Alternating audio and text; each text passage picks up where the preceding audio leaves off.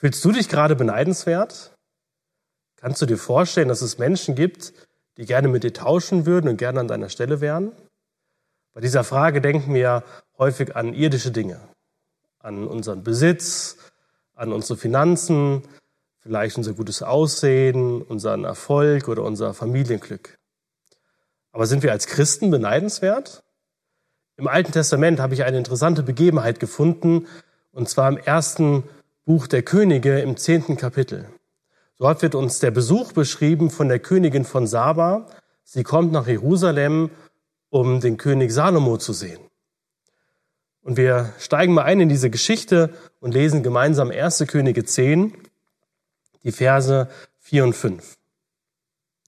Und hier heißt es, als aber die Königin von Saba alle Weisheit Salomos sah und das Haus, das er gebaut hatte, und die Speise auf seinem Tisch und die Wohnung seiner Knechte und das Auftreten seiner Dienerschaft und ihre Kleidung, auch seine Mundschenken und auch die Brandopfer, die er im Haus des Herrn darbrachte, da geriet sie außer sich vor Staunen.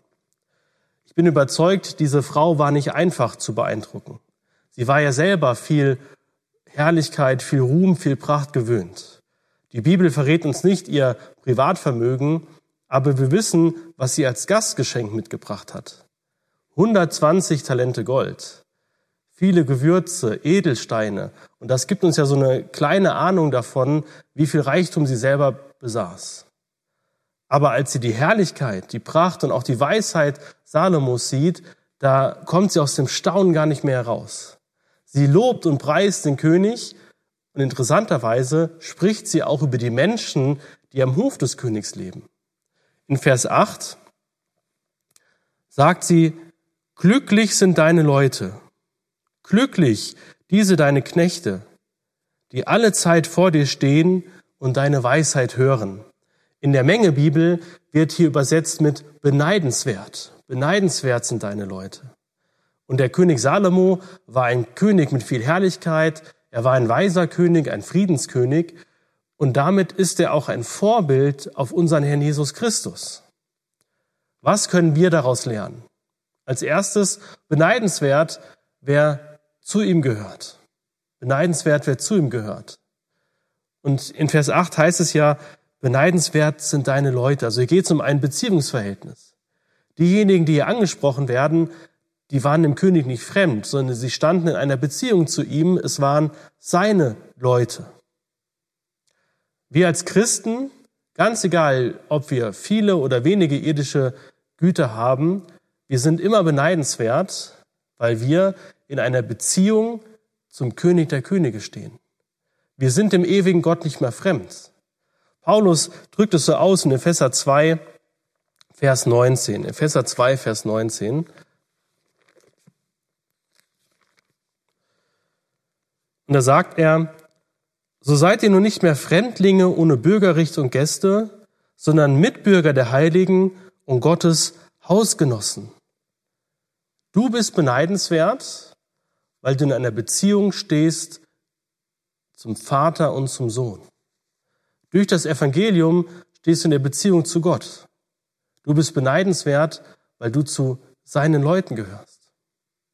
Als zweites können wir lernen, beneidenswert, wer ihm dienen darf. Und auch das betont ja die Königin von Saba, beneidenswert sind deine Knechte. Und hier geht es ja um ein Autoritätsverhältnis. Ein Knecht ähm, untersteht dem König und hat die Aufgabe, ihm zu dienen. Ein Knecht ist dem König zum Gehorsam und zur Treue verpflichtet und es ist eine Ehre, einem König dienen zu dürfen. Butler an einem großen Königshaus wird man nicht einfach so.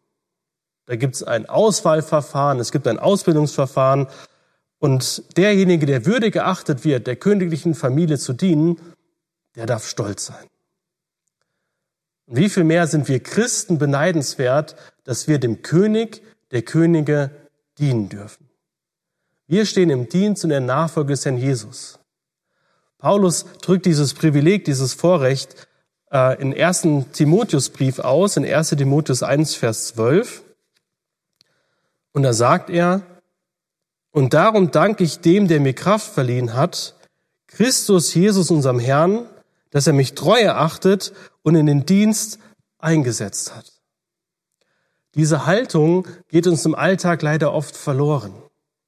Schnell wird uns die, die Nachfolge und der Dienst für den Herrn Jesus zur Last, zum Ich muss ja. Aber dem Herrn Jesus zu dienen ist ein Vorrecht. Er hat dich würdig erachtet, ihm zu dienen, ihm zu folgen. Lebe dieses Vorrecht. Für die Königin von Saba war der Besuch beim König Salomo ein, ein Event. Es war eine einmalige Reise und schon bald würde die Heimreise anstehen. Und sie preist die Leute und die Knechte am Hof Salomos glücklich oder beneidenswert, weil sie alle Zeit den König sehen und hören dürfen. Die Knechte am Königshof haben das Vorrecht, den König täglich zu sehen. Als drittes können wir lernen, beneidenswert, wer ihn sehen und hören darf. Und wir als Christen sind beneidenswert, weil wir täglich Audienz beim König der Könige, beim Herrn Jesus haben dürfen. Besonders im Bibellesen, im Gebet dürfen wir dem Herrn Jesus begegnen. Wir dürfen täglich seine Herrlichkeit und seine Weisheit sehen. Paulus bringt es im zweiten Korintherbrief zum Ausdruck in 2. Korinther 3, Vers 18. Und hier sagt er, wir alle aber, indem wir mit unverhülltem Angesicht die Herrlichkeit des Herrn anschauen, wie in einem Spiegel, werden verwandelt in dasselbe Bild von Herrlichkeit zu Herrlichkeit, nämlich vom Geist des Herrn. Wir dürfen Jesus sehen. Und durch diesen Blick auf ihn werden wir verwandelt. Wir dürfen in seinem Wort forschen und sein Wort, die Bibel, gibt uns Orientierung. Sie gibt uns neuen Mut. Sie tröstet uns und wir finden in ihr auch Korrektur. Durch die Bibel haben wir das Vorrecht, dass wir vom Herrn geleitet werden, dass wir Ratschläge bekommen, Anweisungen, wie wir unser Leben gut gestalten können. Wie geht's dir mit diesem Vorrecht? Ist das Bibellesen, das Gebet für dich eine Freude, ein Privileg? Oder ist es dir zur Last geworden? Und vielleicht hast du das Bibellesen, das Gebet schon ganz zur Seite gelegt. Lass dich daran erinnern, du bist beneidenswert, weil du zu Jesus gehörst. Du bist beneidenswert, weil du Jesus dienen darfst. Und du bist beneidenswert, weil du ihn jeden Tag sehen und hören darfst. Lebe dieses Vorrecht aus.